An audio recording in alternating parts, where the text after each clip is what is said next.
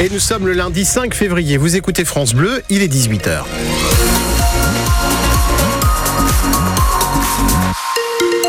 Et sur la route dans le Calvados, des difficultés de circulation sur le périphérique de Caen, sur le périphérique Est principalement, à l'heure qu'il est, avec euh, des ralentissements dans les deux sens entre Cormel-le-Royal et la porte de Paris. La météo, Elodie Touchet. La journée demain va encore rester tristoune avec euh, de la grisaille et même un petit petit peu de pluie. Deuxième accident de chasse en un peu plus d'un mois dans l'Orne. Un chasseur qui participait hier après-midi à une battue au sanglier à Verrières dans le Perchornay a été tué. Le tireur présumé, un autre chasseur, est ce soir toujours en garde à vue. Une enquête est ouverte, Lenny Flouva. Le travail des enquêteurs de la gendarmerie de Mortagne-au-Perche permet de dresser les contours de ce qu'il s'est passé. Une confrontation entre leurs constatations sur le terrain et les témoignages est en cours. Âgé de 43 ans, la victime, un chasseur, participait à une battue au sanglier en plein cœur du Perchornay. L'homme avait le rôle de rabatteur. Accompagné d'un chien, il devait ramener le gibier vers les tireurs. À 16h30 hier, un coup de feu est tiré en direction d'un sanglier. Le projectile blesse l'homme mortellement. Un autre chasseur âgé d'une quarantaine d'années a été placé en garde à vue dès l'arrivée des secours. Il est pour l'heure encore questionné par les gendarmes. La Fédération de chasse de l'Orne, sous le choc, a réagi à ce nouvel accident en un peu plus d'un mois dans le département.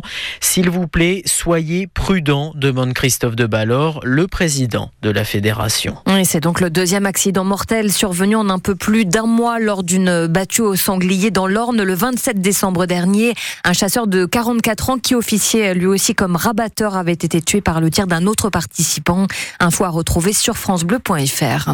Le président du Modem, François Bayrou, relaxé dans l'affaire des assistants parlementaires du Modem et de l'UDF. Une relaxe au bénéfice du doute prononcé par le tribunal correctionnel de Paris. François Bayrou était poursuivi pour complicité par instigation de détournement de fonds publics entre 2005 et 2017. Dans cette affaire, sur les 11 prévenus, 8 ont été condamnés. 3 ont bénéficié d'une relaxe. Sans surprise, la motion de censure déposée par la gauche contre le gouvernement Attal a été rejetée à l'Assemblée nationale.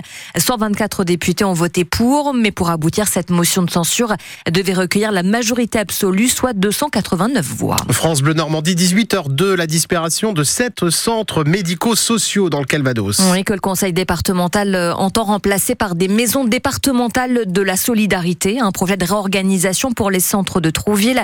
Saint-Sever, Saint-Pierre-en-Auge, Évreux-et la Folie Couvre-Chef à Caen est dénoncée ce matin par 150 agents rassemblés à l'appel de la CGT devant l'hôtel du département à Caen à l'occasion de l'ouverture de la session budgétaire.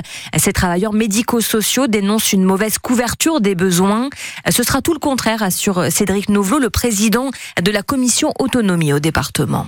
C'est tout à fait le contraire. On essaye, avec les futures maisons des solidarités, de mettre en place des équipes pluridisciplinaires qui permettront de mieux accompagner les difficultés, les personnes les plus fragiles. Ce n'est pas éloigner les centres euh, des besoins que de proposer, par exemple, que soit créée une maison des solidarités à Isigny. Quand on nous explique qu'il faudrait mieux tout laisser à Bayeux, euh, non, on pense qu'effectivement c'est bien de pouvoir créer dans les secteurs ruraux euh, des maisons de solidarité avec des vraies équipes complètes en termes de pluridisciplinarité, parce que la difficulté, c'est effectivement avoir toutes les compétences au même lieu, plutôt que d'avoir de temps en temps des équipes avec des agents qui sont performants, mais qui peuvent malheureusement pas répondre sur tous les sujets. Donc c'est l'objectif, en tout cas, que l'on mène avec cette politique, et ça a été con-construit avec les agents, et c'est l'aboutissement de cette réflexion. Donc évidemment, cela peut engager certaines réorganisations, certaines mobilités qui seront accompagnées. Hein. Mes collègues euh, sont en train de rencontrer un certain nombre de représentants. Il y a évidemment de l'accompagnement qui sera fait. Le but, c'est quand même vraiment d'apporter encore une fois un meilleur service avec cette maison des solidarités que nous allons multiplier sur le territoire. Un préavis de grève a été déposé par les agents pour tout le mois de février.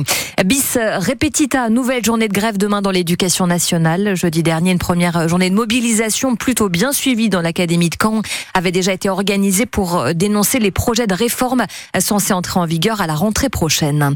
C'est ce qui s'appelle avoir du nez, intrigué par une auteure suspecte. Les policiers de Lisieux qui intervenaient la semaine dernière pour un différent dans un immeuble ont découvert un appartement dédié à la culture de cannabis. 40 pieds ont été été découverts, ainsi qu'un kilo cinq d'herbe de cannabis, 2 kg 300 de pollen et 145 grammes de cocaïne. Le propriétaire a été condamné à deux ans de prison ferme. Un derby corse en clôture de la 23e journée de Ligue 2 de foot. Un match qui pourrait impacter le classement du stade Malherbe-Caen en cas de victoire d'Ajaccio ou de match nul. Caen pourrait euh, perdre une place et descendre à la huitième place euh, de Ligue 2. Le SMC qui a perdu son premier match depuis l'arrivée de Nicolas Sub sur le banc, défaite 5 à 1 à Grenoble samedi.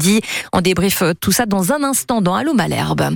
Deuxième soir, deuxième match de suite pour l'équipe de France de futsal qui enchaîne au Palais des Sports de Caen, vainqueur de la Belgique hier. Les Bleus affrontent les Pays-Bas. Le match se jouera à guichet fermé.